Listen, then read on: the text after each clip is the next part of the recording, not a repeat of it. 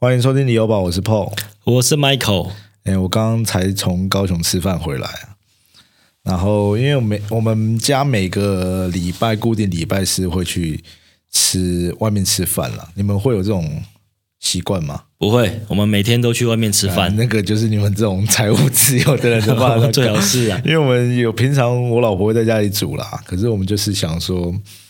呃，每个礼固定每个礼拜一天，然后我们就去外面找一些不一定是很高级的餐厅啊，就是有时候就是可能路边摊也可以。那你今天去吃哪一间餐厅？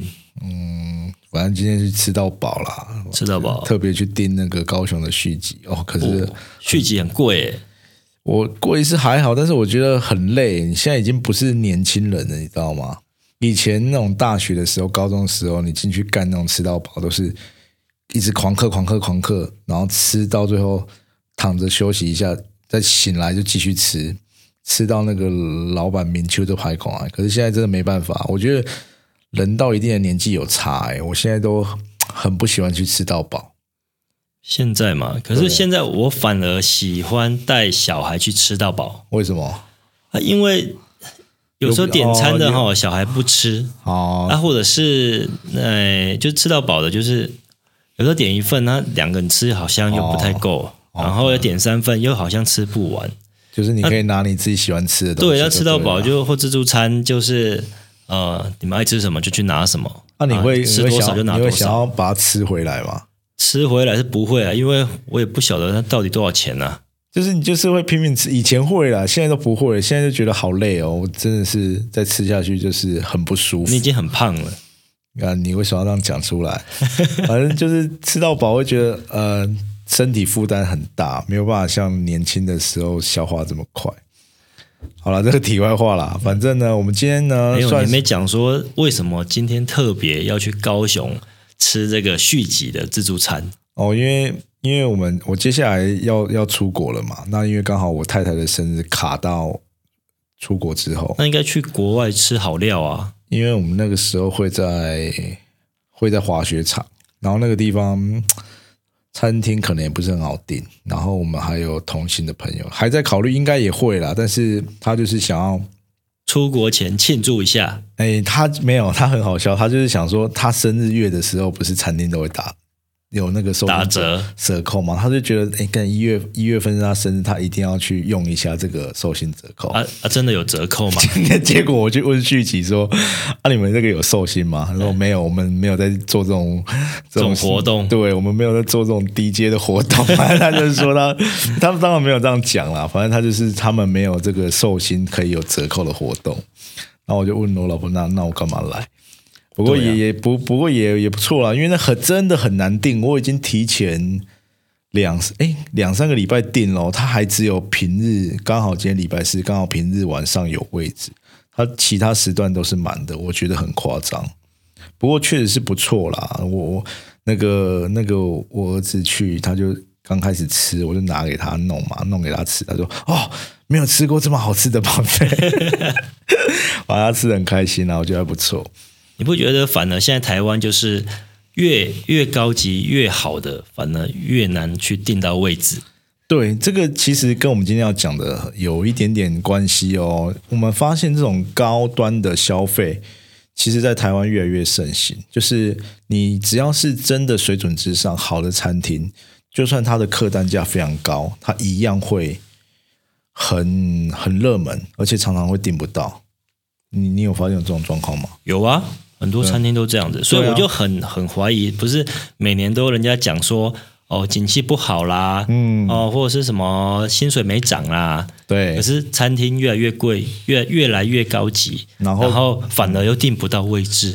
饭店也是，对，饭店也是。那种温泉饭店，或者是很高级的，像这种什么星野饭店啊，西诺亚，对，一个晚上两三万块，你就常常会订不到，哎，你就会觉得说，到底是哪些人去住啊？嗯，怎么会有这么高端的消费水准？甚至人家会讲说，哎，我去日本订的这个饭店，甚至比台湾还要便宜。对啊，去日本的消费好像比台湾还要便宜。对，而且很多这种。你不要说很五星级的，一般的中阶的三星四星的，其实也不便宜耶。然后感觉会觉得有时候啦，会觉得花这个这个价钱的水准，就是服务的服务跟你享受到的设施，好像没有办法对比。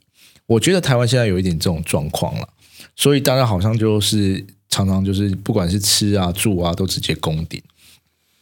那其实我们今天也是要聊，呃，一开始我们是要聊说，哎，我们发现啊，这一阵子不管是北中南的案子，在预售厂的案子上，好像都有出现一些很热销的这种状况出现。你有没有发现？北中南哦，北中南啊，台北好像是什么综合的国泰，是不是？对。然后我其实我觉得可以发现的就是，哎。你可以说，哎，有些有的是因为那个建商他推出那个优付嘛，对，很就是低首购，对，就是你只要准备个五趴六趴，你就可以进场。可是你看，像国泰这种自备可能要三成的，一样非常热销，而且一瓶来到七八十万。哦，它的它的小瓶数一样卖光光哎，它最小瓶数二十八瓶，通通都没有。他有开二十八瓶哦。对，就是最小的瓶数，然后好像二十八到四十三吧，反正它的二十八瓶都没有了。哦，我觉得那个算下来一户也是两千多万。嗯啊，这个可能对台北来说是低总价。台北两千五以下应该都是低总价吧？对，然后再来就是在前一阵子在台中。保家的樱花建设在太平那边，你不知道有没有印象？哦，也是第一天大家就抢进去大排队，有有看到这个消息？对，也是一两天那个特特殊的案那个房型就全部卖光了。对，那比较近期的就是我们高雄。就那个梦学院，梦学院，但是梦学院你可以说啊，是因为是低首付啊，他拿六趴到交屋啊。对，今天你也穿了一个那个新富发董事长的那个一千万的房子，只要拿五十万就可以买。那奇葩就是人家九百五十万都帮你准备好了。对，但是也是有人会诟病说，那之后呃会不会产生那种付款很重的状况出现？一定会啊，一定交屋后一定会啊。但是我觉得啦。虽然这种状况一定会出现，但是我觉得现在进场的人他不会完全没有设想到这种状况。大部分对，但是会不会到了啊？可能五年之后，他确实是没有做好准备，也有可能。但是我觉得大部分的人是，他有可能也有这个实力，但是他选择延后付款，就是等于你有点在赌了。我钱先准备好。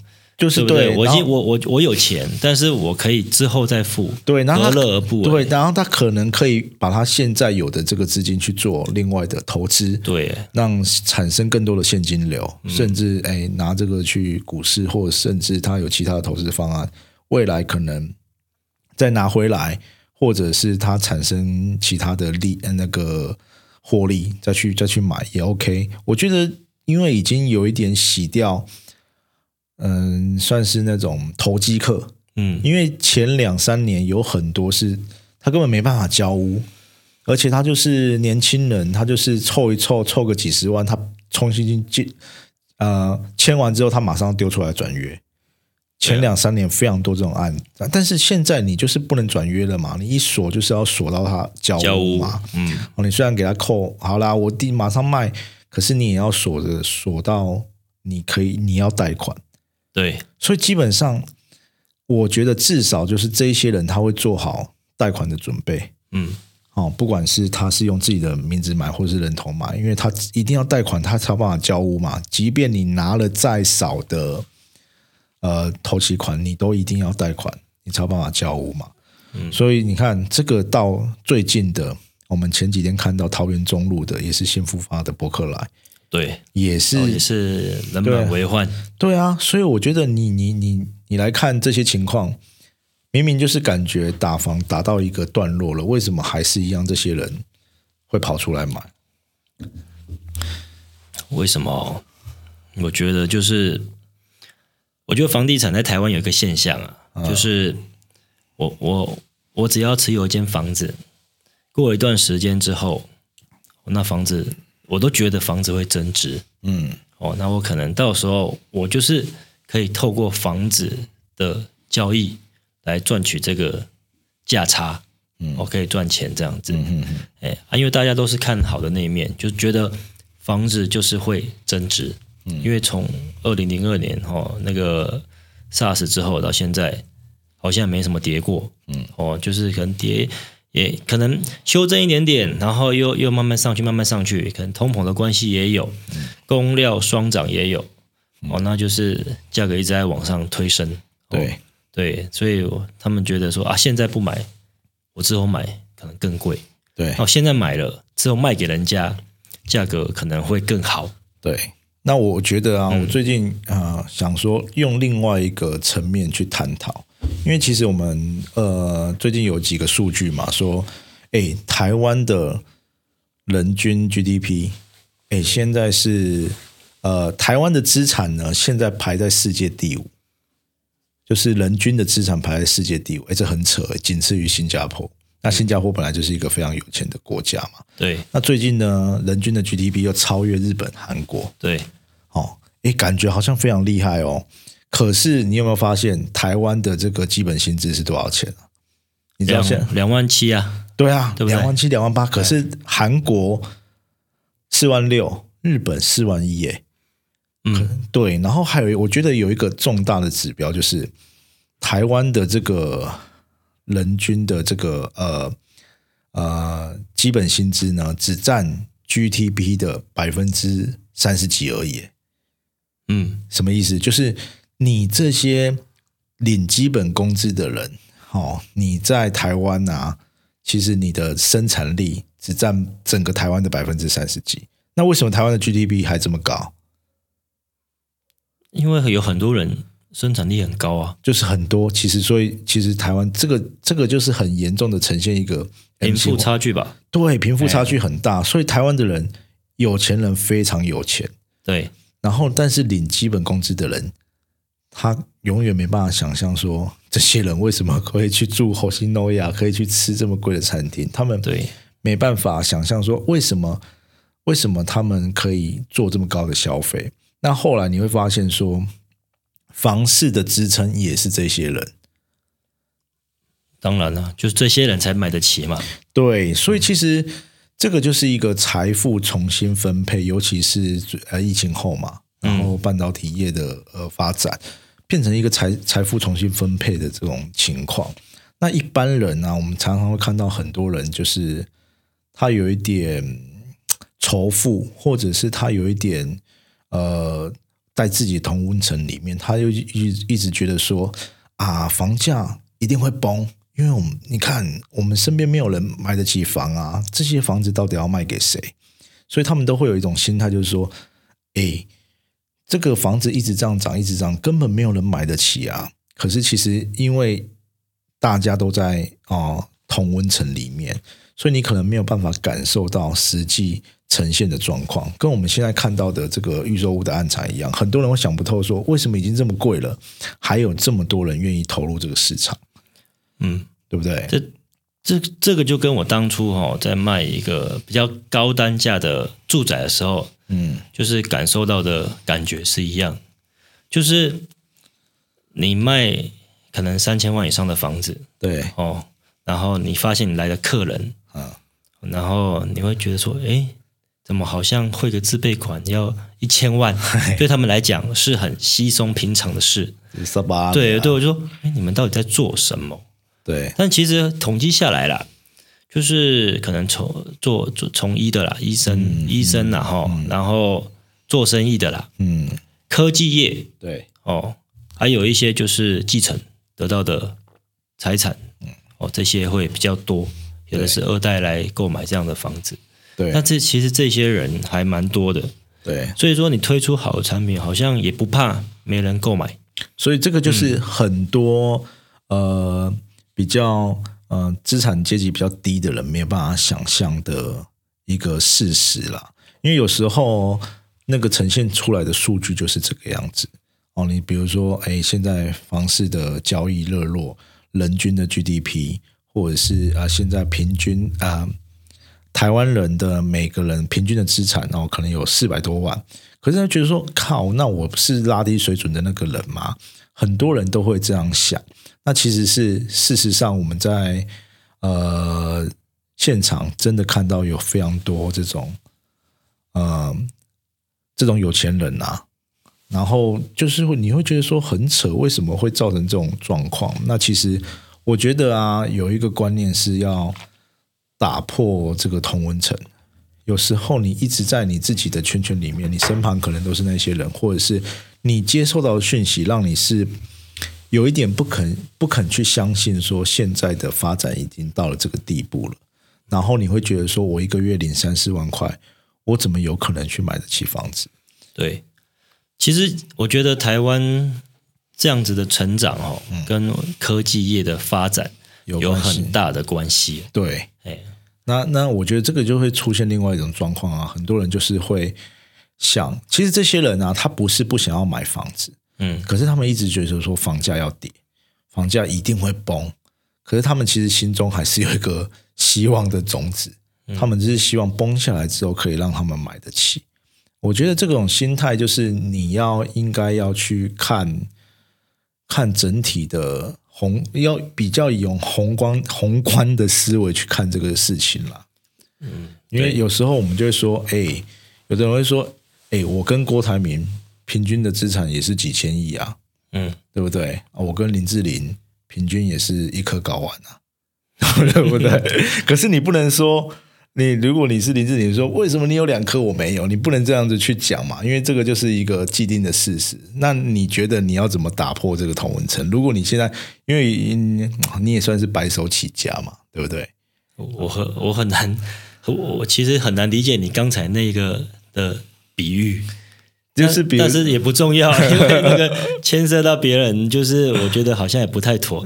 但没关系，我们来，来来来，你可以你可以讲，好继续。对，就是你 你讲人，到底讲什么？你要怎么？就是我们都会讲说，好，呃，人均的 GDP 是这样子呈现的嘛？对。但是如果在底层的人，你要怎么去打破这个，打破这个现况？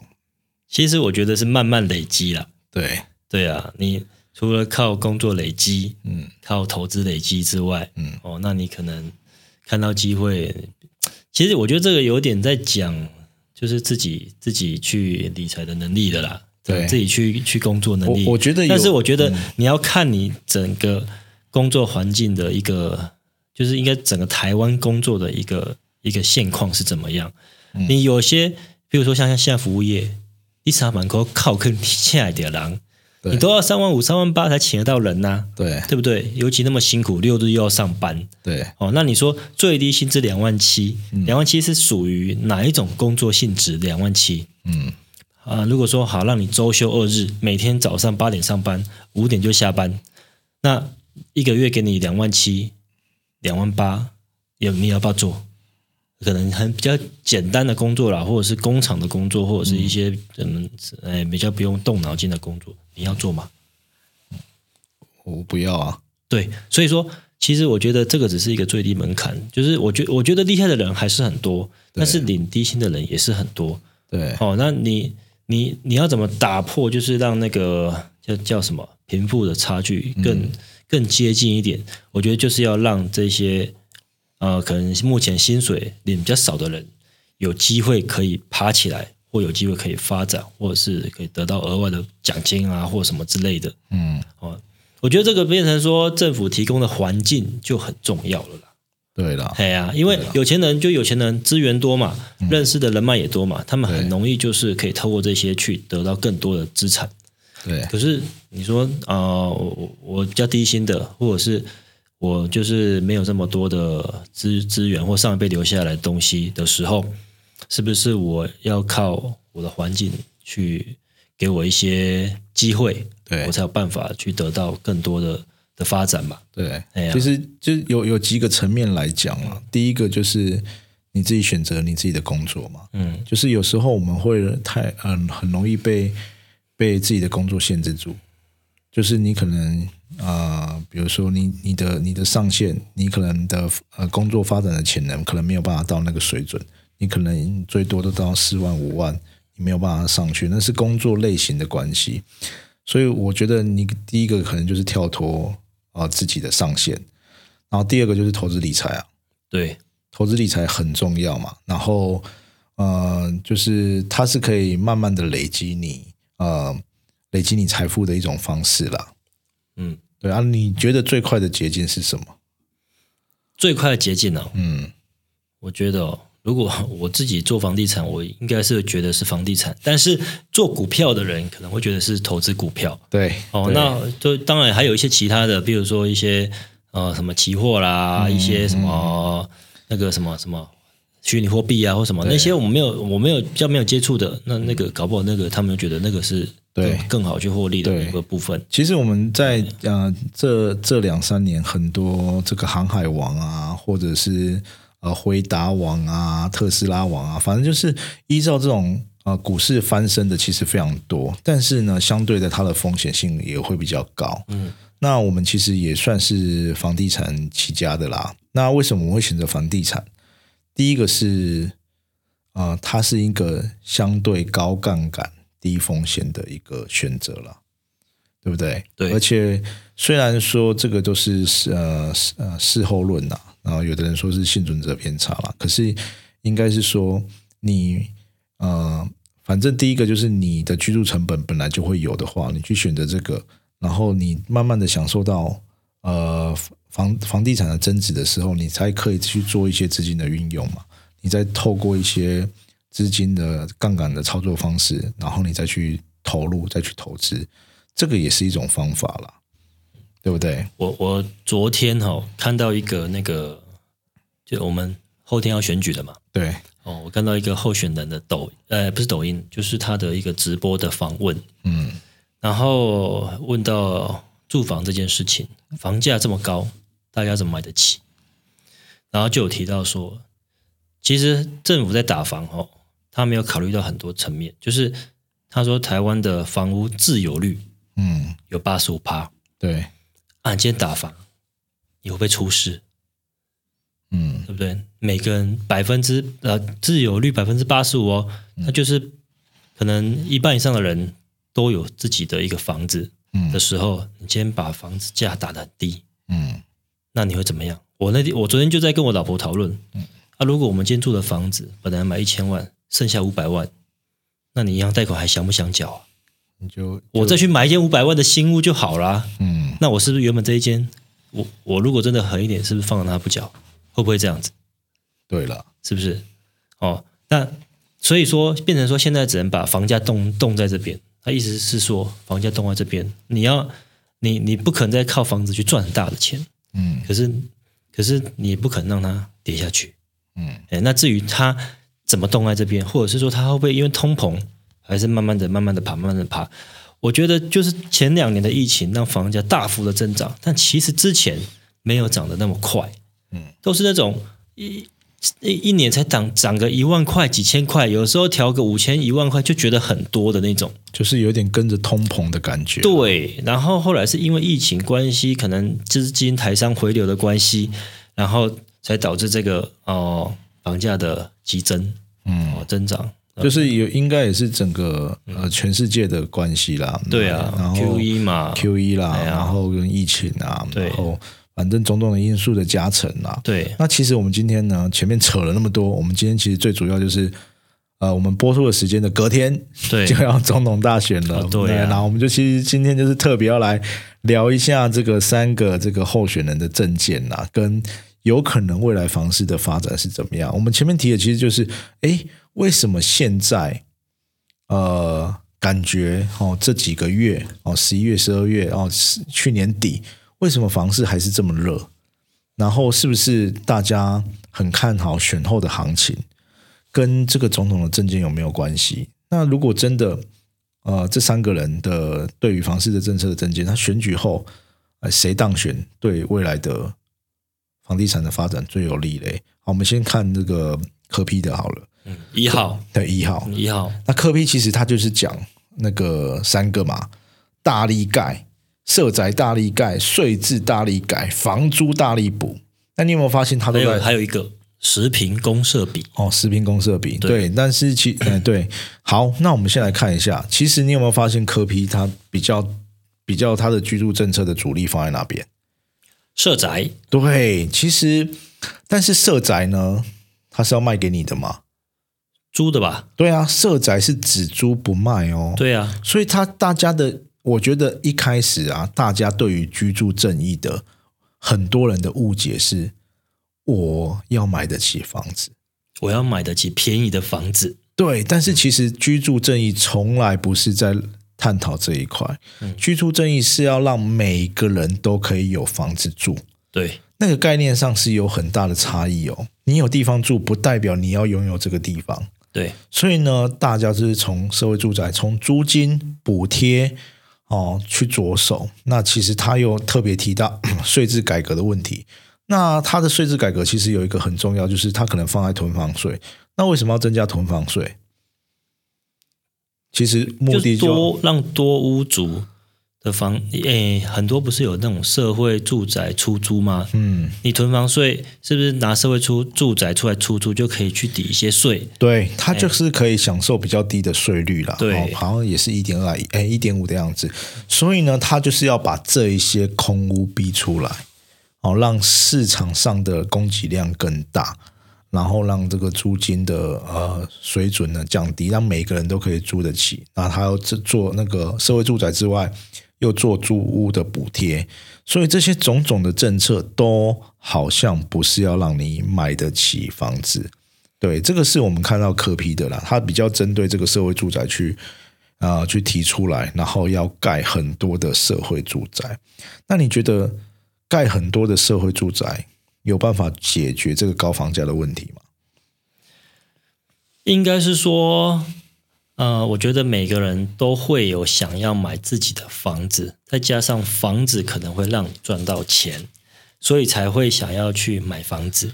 对，好，那你盖大量的社会住宅是针对买不起房子或者是收入比较低的人，让他们有地方可以去去租哦，或者是有补贴这样子，对，让大家就是不会说，哎，不会不会没地方住了哦，基本上这样子。对，对，然后其实还有一个，我们前面刚刚前面提到的嘛，其实我们之前就有聊过，台湾的高房价不是所有的人决定，是由少数高所得的人决定的，因为会去买房子的就是这些人哦，然后他去炒作。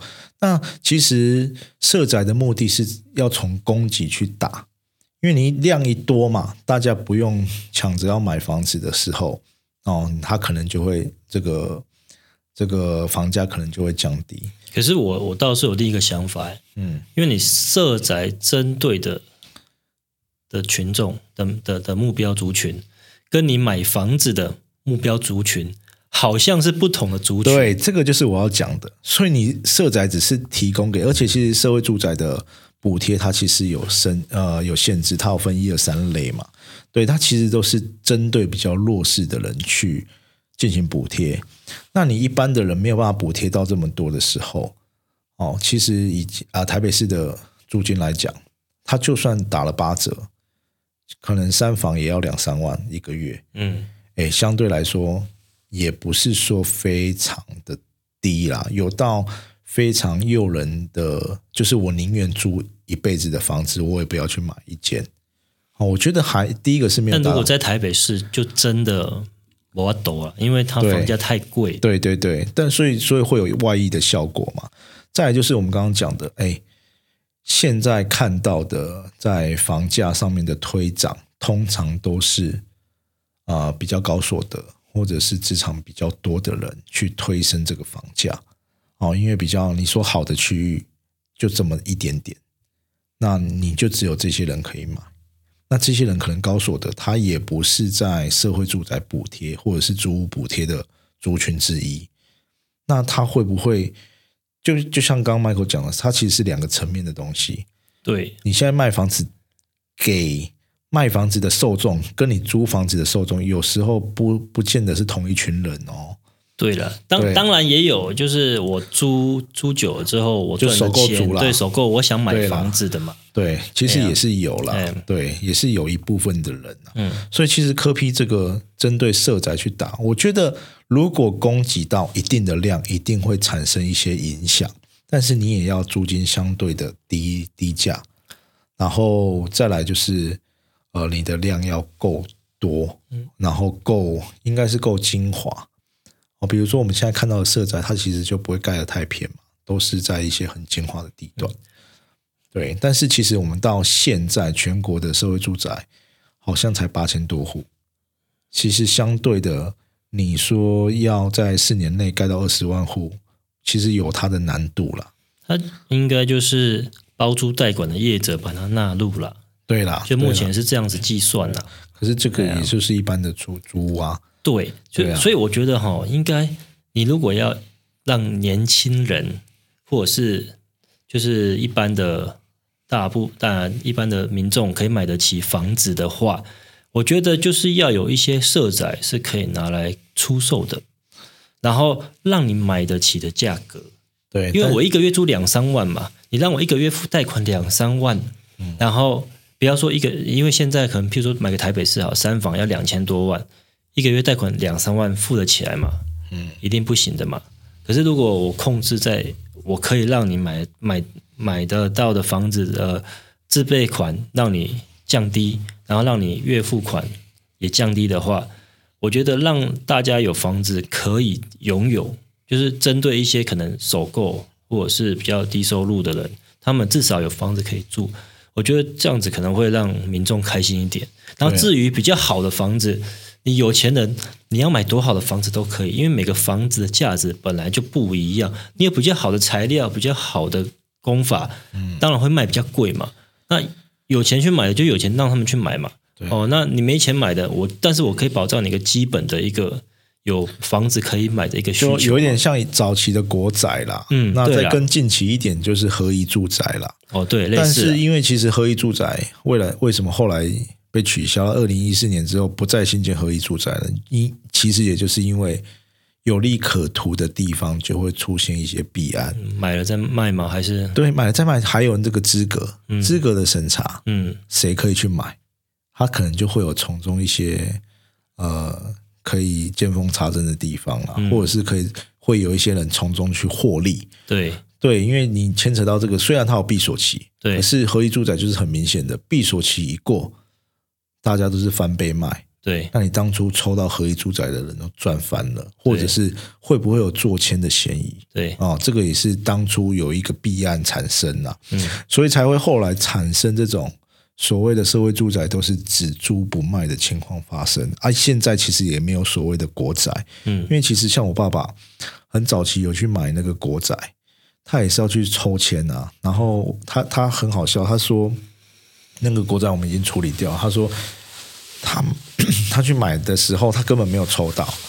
然后他说：“哎，后来剩 剩下一户是路冲，嗯，啊，结果他跑去现场看，啊，那个不是路冲啊，那个是门家背后一个防火巷，嗯，他就用当时还不到三十年哦，一百八十万的价格买一个透天，嗯，对，但是现在已经没有这种政策了，哦，对，已经也没有这种政策。像我们其实，在台南也有很多国宅嘛，对。”大林国宅啊，还有大道新城啊，那些早期都是相对比较低的价格，对。对，但是其实它的用料也比较没有那么没有那么扎实啦。嗯，就是可能就是普通的对建设啦，没有说很讲究啦。对啊，其实但是现在就是有可能也是因为怕弊端的产生，然后他们想要用这种方式比较也比较好控管这个房源。因为你，如果你卖掉了之后，它不断的转手，或者是成为一个获利的工具，可能就失去它原本的意义了。对，那其实我们接下来讲那个赖赖清德嘞赖阵营呢，他其实他的政策就是延续原本啊现在的一个政策啊，就是新清安嘛。那他其实囤房税嘛，对囤房税，然后其实也有有提到这个社会住宅了。八年二十万户嘛，然后也想要增加这个包租代管十七万户，然后想要在二零五零年达成五十万户的社会住宅的供给，它其实就是把这个包租代管纳纳进来了。对对啊，所以加起来才有办法这么多啊。对对，那这个其实也是变成是百万租屋加户的目标前进，但其实我们又回过头来看刚刚讲到。再怎么样，这些都是租房子。对，那这个有吗？有办法有效的去抑制房价吗？我觉得不，嗯，第一个就是华人，我们一直在讲华人的既有观念之下，有土是有财嘛，对他觉得有自己的房地产对自己来说是一种比较安心，有可能也是一个梦想，对哦。然后你有自己的房子，你可能要布置要装潢，你不太可能在社宅花五十万去装潢吧？嗯，你很难在租屋的房的房源下打造成自己，嗯。呃，梦想的那种住所，对你不可能说，我因为现在装潢又很贵，你不可能花个一两百万去在社宅弄一个很漂亮的装潢，然后之后你可能过几年你自己啊的收入比较好了，结果哇，你没有资格住这个社宅了，嗯，那怎么办？嗯，没有人会这样子做，所以我觉得这个是不同的面向，但是它确实是可以落实居住正义，嗯，因为我们回归到居住正义的本质嘛，它是要让你。可以住，有地方可以住，住得起。然后你可能是在呃呃这个，比如说我在台南市工作，我的工作就是必须要在这个蛋黄区里面嘛。嗯。但是你要我，因为我住不起，我买不起，我住不起，我必须得花很长的时间去通勤，尤其是台北市的话。嗯。哦，他可能是要弥补这个，所以社社社会住宅很多都是在很精华的地区，像我们台南最近盖的社会住宅。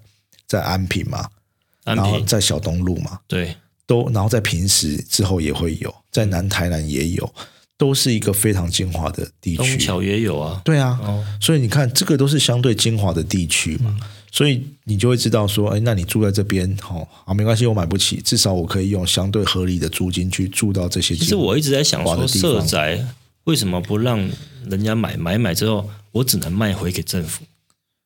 啊，这样跟租有什么两样？嗯，跟就是，可是我买的是我自己的，我要干嘛都可以。可是我卖回给政府的时候，我必须可能当时，比如说好，我住了五年，嗯，五年后通膨过后的物价，然后再补贴我们一点点，再去找新的房子价格卖回给政府。那政府又拥拥有这个房子的所有权，然后再去就是看要卖给下一个或租给下一个，他就可以有两套方式去做一个做一个运用。对，但是我我买了，我也可以住一辈子啊。我也不一定，就是我卖的时候我只能卖给政府，但是我买的时候我也可以住一辈子，住个三十年，类似这样子。我也不是说几年到了我就要搬，或没资格我就要搬走。对，但是这个其实又有一点，就是比如说我们就是处分自己的财产的这个法律啦。哦，但是你就是社宅啊，比如说社宅就是让你所以这个自备款啊，这个我觉得这个可能是要专案去处理，但还有这个会不会变成另外一种炒作的手段？就是我。可以直接秒去挂，那我只能卖回给政府，要怎么炒作？政府可能给你赚的钱就那，就是他可能以当时的物价在跟你买，他不会让你赚很多，也不会有人跟你抢，因为你就只能卖给政府。啊，我自己自己想拿来出租嘞。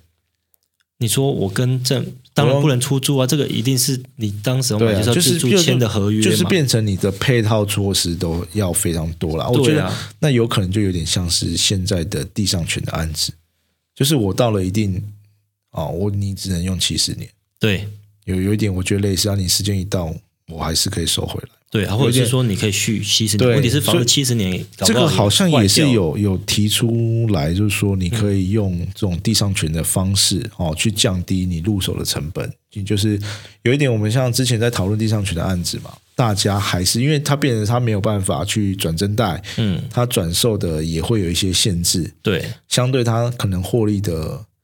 获利的这个涨幅也不会太大，对，然后有可能这些影响，对，所以它，但因为它使用也有一个年限，对，我觉得这个就比较像地上权的感觉啦，对，对啦，啊，这个其实也是啊，如果地上权当做其实哦，其实也是一种方式啊，所以现在有时候政府它，就我们之前提到那个土地超过一定的平数不能标售嘛，只能用地上权的，那地上权还是可以卖给其他人，对，但是它就会减少炒作的。呃，一些就是你，因为它毕竟不是所有权，就是我觉得年限，就是我觉得这个地方的可能发展性跟那个，对。你当初入手的价格，对你是不是可以卖高价，这是有很大的观点的。对啦，嗯，对啦。那最后一个是这个侯友谊，嗯，侯友谊最夯的就是 侯康。代，侯康代就是他提出了这个五五方案呐，五五方案是哪？五五五啊？第一个就是贷款一千五百万。对，哦，利息补贴零点五 percent，嗯，然后呢，就是五年的宽限期，哦，还有四十年的房贷，这个其实听起来就是非常的香啊。嗯，这个很多人就说，那你这样子，年轻人以后一定会缴不出房贷来啊。然后反正就有很多负面的声音出现了，那也会有人觉得说，这个会变成是一个炒作的手段，然后会把这个房价的。基基本的门槛对，就变成一千五，拉到一千五。对对，但是其实啊，银行不是笨蛋啊。银行在核贷的过程中，他不是说这个房子因为你是首购，我就要贷给你一千五哦。嗯，他要看很多的条件嘛。他要看你的负债比嘛，看你的薪资收入，看你的扣缴凭单，对，看你的职业。那我们在台湾其实相对核贷是比较困难一点点，这其实我们有讨论过。当然，你可以贷到一千五的额度，通常即使是利率很低，通常你的薪资一定要有一定的水准。嗯，因为你最最，比如说你他还有，其实大家有一点忽略一个。忽略一个地方，就是大家都会说啊，你宽限期只要付一点九万啊。可是你知道，银行在核贷的时候，它是看你宽限宽限期缴的金额去核核你的负债比吗？我不知道，不是，它就是呃，就是它是看你的本利偿还。所以你的一千五的话，哦，这样子算起来，一千五，马上按一下计算机哦，大概五万多了，不止吧？以现在的我们算一个大概好了啦，一千五大概要五万多，对，五万多块六万，对啊，所以它的负债比是会用你核贷的，比如说月缴要五万七，嗯，哦，是你的七成最高嘛？那你把它除以零点七的话，其实你基本上你薪水要八万块，你才有办法贷到一千五百万，或者是你们夫妻加起来要有。啊，就是你可能老婆当保人，加起来要的月收要有八万块以上，他才会贷给你这个金额。哎，所以当然有人说啊，我三万块有没有办法贷到这一千五？其实你是贷不到的。嗯，对，所以我觉得这个要回归到个人啊。虽然他提出这个证件啊，很多人会骂说，那那你吧。当然，我觉得这一定会推升房价，因为原本呢，他有购买实力的人，他。可以更轻松的购买，对，可是没有，它有一个就是淡书，就是你十年内的闭锁期，对，你不得转售，对，对，我觉得这个这个就是一个很麻烦的地方。我觉得，哦，好，我我给你比较优惠的贷款，然后我给你不用自备款，但是你至少住十年，可是你怎么可以保证这十年间我没有任何的？意外发生，我想要卖这个房子，但是它一定有淡书啊，跟我们现在预售物转约一样啊。你被家暴，或者是你离职，嗯，或者是你什么重大变故，他如果啦，他当选，他提出一定要有这个配套措施嘛？对，不然你你害一个人家破人亡怎么办？不太可能，所以他一定会有这些配套措施出来，或者是说跟像你刚刚讲的，他不能会不会不能，比如说不能超出原本他购买的价格。去贩售，而且它的宽限期是五年对啊，对不对？啊，五年之后就是本利摊还可是我刚刚一开始我就讲，它本利摊还是本来就算你还得起的负债能力，他才会借给你啊。这五年只是让你过得更爽而已啊。他就是你一定要这样子买得起还是买得起？买不起也是买不起啊。对，所以我觉得很多人忽略这个。这个这个关键点，他就觉得好，我可以贷给你一千万、一千五百万，每个人都可以贷，不是？他其实还是要有能力还得起的，银行才会贷给你。银行不是白痴，因为他你还不起，你一个月赚三万块，我要你还五万七，他怎么可能会贷给你？而且他也是会以现在的，比如说你现在的薪资水准去贷，他不会想说啊，你你的工作好棒哦，你未来有成长性哦，我相信你未来一个月可以赚十万块，所以我愿意贷给你。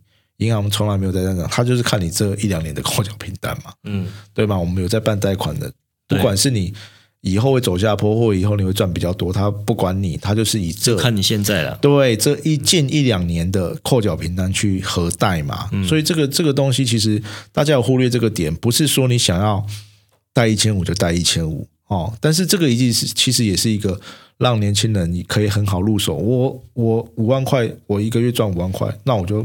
买，我就贷八百就好了嘛，我一样有享有这种前面这个低利率然后宽限期的这个政策啊，对不对？其实我觉得他就是要让没有自备款的人、投款的人可以买得起房子啊。我觉得用意是这样。对啦，因为他其实零头款，其实对银行来说是会有风险的。对啊，所以这个评估其实变得要更谨慎了。嗯，对。那你觉得，好，我们刚刚讲的这三个，你觉得哪一个人当选，未来的房市会比较好？我觉得不会因为谁当选，房市有什么大改变。就是你觉得还是？其实我觉得哈，不应该用政策去干涉市场。对我我自己觉得这样，你你房子价格高。你可以选择不要买嘛？对，啊，大家都不买，它是不是价格就是慢慢回来？可能大家买得起的时候再买这样子嘛？但但其实因为现在的政策，它有一点是在平衡市场机制啦，就有点说你不能把所有的卫生纸都囤起来，然后到时候我一包卖你五百块哦，你不能把这个所有的房子价格都推高，那你只能买这么高价的房子，因为。我们之前看到，就是有一些少部分的人有一点半垄断，嗯，就是我们之前潜销的期间，投资客进去第一天、第二天，他一次少五户，一次少十户嘛，嗯，啊，结果嘞，过两天他拿出来加五十、加一百卖，嗯，他可能就是有一点是打乱市场的机制，就是让原本想要购买房子的人，他因为资讯落差的关系，他只能。有一点像买黄黄牛票这样子，对啊，这就是炒房，所以现在所以才要打炒房，所以现在打的是这种炒作，对啊，不是把房价，不是要不是打房，是打炒房啊，一直都是这样，一直都是这个样子，对啊，所以很多人就是，其实很多人就是啊，打你打炒房就是要把房价打落底，其实我觉得这个是一个比较算是比较呃负面的。观念或者是比较错误的观念，因为其实它就是要维持整个公平市场的交易机制啦，不要让大家有去变成说，哎，你你你跟这个奸商比较好，或者是你是中人，你可以拿到比较多的这个货，然后再去转售给其他人，去从中赚取这个价差，或者是赚赚取大量的利润，然后让很多人造成恐慌嘛，我买不到啦，我要去排队。然后我要加价买，然后让建商又觉得说，哎，市场很好，他又不断的去呃调升房价，变成是一个畸形的一个市场嘛。我觉得他可能政府是目的是要这个样子了。那我们一直讲说，房市是经济的火车头嘛，嗯，对，所以其实不管是谁，就像你刚刚讲的，房屋自有率百分之八十五以上，对，不管是谁当选，他都不想要。